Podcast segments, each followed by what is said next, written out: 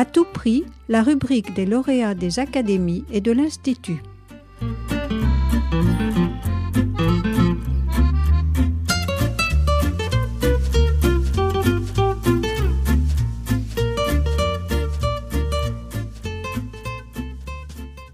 Je m'appelle Marie Moutier-Bitan et je suis historienne. La semaine dernière, j'ai reçu le prix Histoire 2021 de la Fondation Stéphane Bern à l'Institut de France pour mon ouvrage Les champs de la Shoah, l'extermination des Juifs en Union soviétique occupée 1941-1944, publié aux éditions Passé Composé en 2020. Ce livre est le, fruit de dix années de recherche hein, qui ont commencé par une rencontre, euh, une rencontre euh, fondamentale dans, ma vie d'historienne, qui est celle avec le père Patrick Desbois, président de l'association Yara Dinonum depuis 2004, qui m'a intégré dans son équipe. Et euh, le travail consistait à se rendre sur le terrain, c'est-à-dire en Ukraine, Russie, Biélorussie, pour retrouver les traces de la Shoah sur ces territoires où plus de 2 millions de juifs ont été exterminés durant l'occupation nazie. Et le but de cette association était de rencontrer des témoins de ces exécutions, ainsi que de rassembler toutes les preuves autour de ce crime, à la fois dans les archives aussi bien sur le terrain, c'est-à-dire rechercher les fosses communes, les charniers, rechercher les, ghettos, les sites euh, de l'extermination de ces juifs.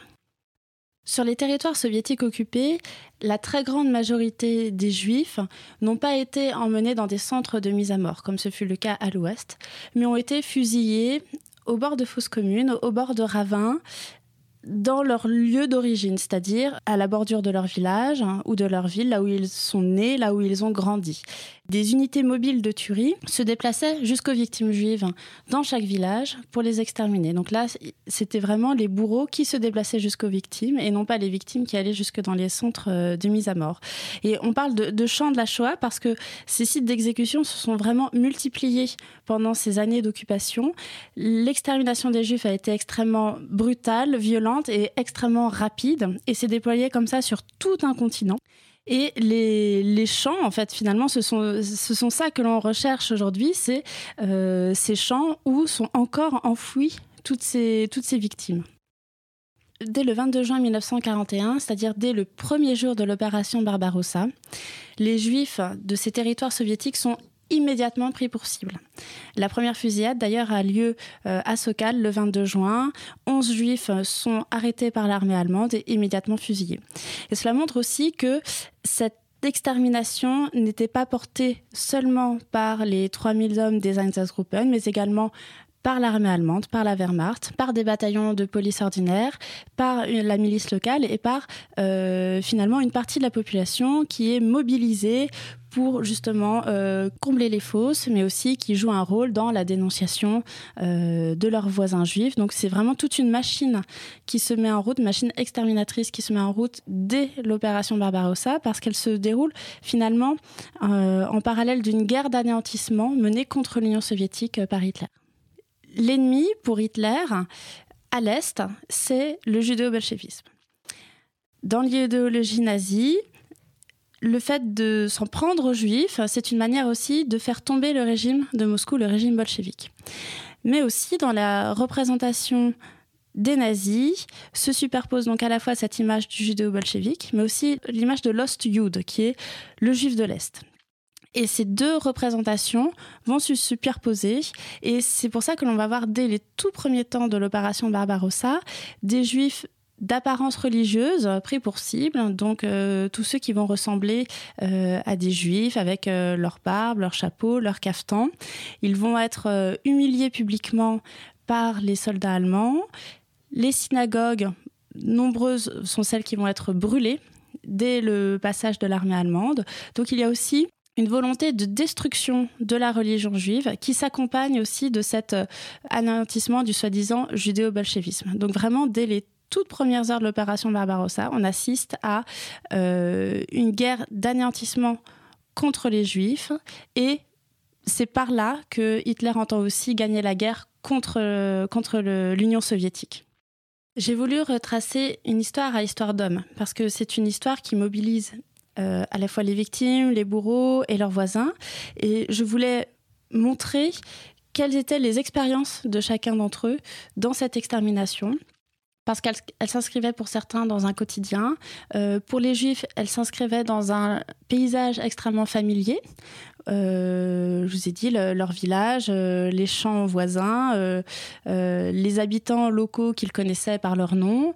Et c'est vraiment les fusillades ont mobilisé euh, des individus qui se retrouvaient face à leurs victimes. On n'est pas euh, dans un système euh, comme dans les centres de mise à mort où il y a toutes, toutes sortes d'étapes avant de mettre le gaz dans, dans, les chambres. Là, on est vraiment avec le tireur qui est face à sa victime.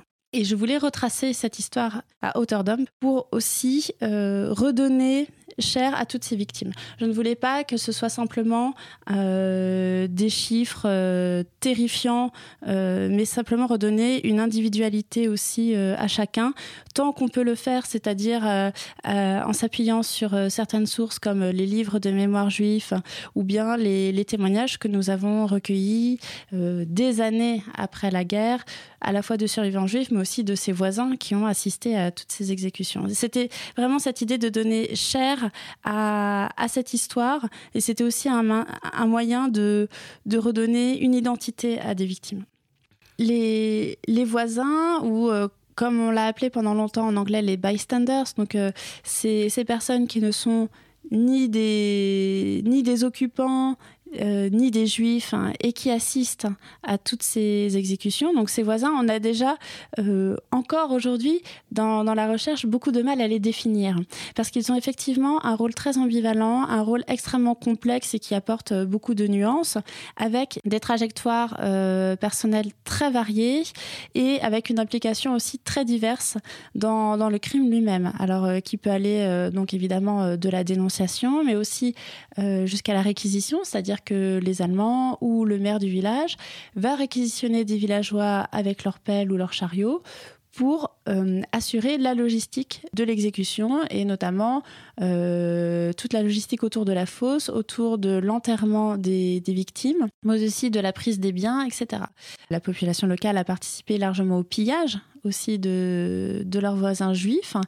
Mais il faut aussi mentionner qu'il y a eu des actes euh, de sauvetage, des actes de bravoure aussi pour euh, sauver leurs voisins juifs. même si ce sont des histoires qui sont extrêmement euh, limitées et malheureusement, j'ai constaté que c'était vraiment une exception. Mais malgré tout, il faut quand même, il faut quand même le souligner. Il y a aussi dans certains, dans certaines régions la peur que pouvait susciter l'occupant. Je pense notamment en Biélorussie où la population locale a aussi, elle était euh, victime de l'occupation euh, nazie, notamment dans le cadre de la guerre contre les partisans. Et donc, ces, euh, voisins ont une, une place très ambivalente, mais aussi, sans eux, la choix sur ce territoire n'aurait pas pu avoir cette ampleur. Il faut aussi se dire qu'ils ont apporté un soutien logistique extrêmement, extrêmement important. Pour raconter cette histoire, il fallait mobiliser de très nombreuses sources. Alors la, première difficulté était déjà de, les retrouver. Donc euh, il fallait consulter un certain nombre de centres euh, d'archives, notamment euh, à, Washington et à Jérusalem au centre de Yad Vashem, mais aussi dans la justice allemande. Et regrouper, une fois qu'on a regroupé toutes ces sources, il, fallait les lire, c'est-à-dire qu'il faut pouvoir maîtriser l'allemand, le russe, le yiddish, le polonais, l'ukrainien et tout, toute autre langue euh, d'Europe de l'Est. Donc c'est déjà une principale difficulté pour, euh, pour le chercheur.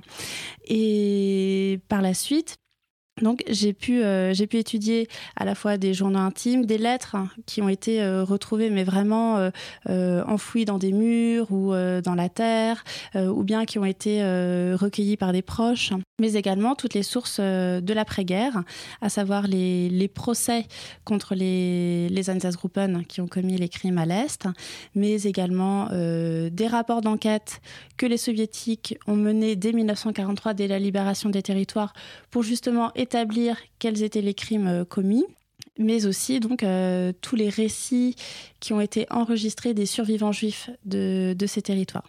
Et donc à ce très lourd travail archivistique parce que je dois dire que j'ai consulté, je pense, euh, oui, des dizaines de milliers de pages d'archives durant ces, ces, dix années de recherche. En parallèle de ce travail archivistique, je me suis rendue sur le terrain. Donc, euh, j'ai parcouru euh, l'Ukraine, euh, la Russie, la Biélorussie, la Pologne, la Lituanie et la Moldavie. Donc, avec les équipes de Yahad du père Patrick Desbois, pour vraiment reconstituer la Shoah dans chaque chacune euh, des localités traversées. Et donc, avec l'aide non seulement des archives que nous avions récupérées euh, auparavant, mais aussi avec euh, la topographie des lieux, avec justement les, contemporains de ces exécutions qui ont pu nous indiquer les sites d'exécution, qui ont pu nous indiquer où se trouvait la synagogue, où se trouvait le cimetière juif, où se trouvait par exemple la route qu'empruntaient les juifs pour aller jusqu'au site d'exécution. Voilà, donc il y a aussi tout ce travail topographique qui a été effectué par cette association et qui est extrêmement précieux. Surtout quand on sait que désormais, ce travail, il n'est plus possible en Ukraine, qui est vraiment... Euh, un lieu euh, malheureusement ravagé par la guerre. Et heureusement que cette association a eu l'opportunité de faire euh, tout ce travail de recherche, d'histoire et de mémoire avant la guerre. Aujourd'hui, avec la guerre qui se déroule en, Ukraine et en Russie, la mémoire de la Shoah est, et je pense euh, en péril, oui. Et d'un autre côté, la, mémoire de la Seconde Guerre mondiale n'a jamais été aussi présente euh, dans les discours euh, à la fois du gouvernement russe et du gouvernement ukrainien, parce que c'est une histoire qui est extrêmement forte pour ces deux pays. Mais malheureusement, elle est instrumentalisée à des fins politiques. Mais je dirais que euh, c'est à nous maintenant de faire, euh, vivre cette mémoire euh, de la Shoah. Et finalement, le danger que l'on, percevait avant cette guerre, c'était justement la disparition des, derniers témoins, des derniers survivants de, la Shoah, et qui finalement nous ont passé le relais pour pouvoir transmettre cette histoire. Et donc c'est pour ça qu'il me semblait aussi important euh, dans ce livre de retracer des parcours personnels, euh, des biographies pour justement que euh, on ne perde pas de vue que cette histoire concernait non pas, là en l'occurrence, 2 millions de juifs, mais une personne plus une autre, plus une autre. Et c'est très important. Nous, en tant que chercheurs, on doit euh, continuer la, transmission et cela passe à la fois par euh, l'écriture d'ouvrages, mais aussi, je pense, euh, à l'intervention dans des classes, dans des lycées, à l'université.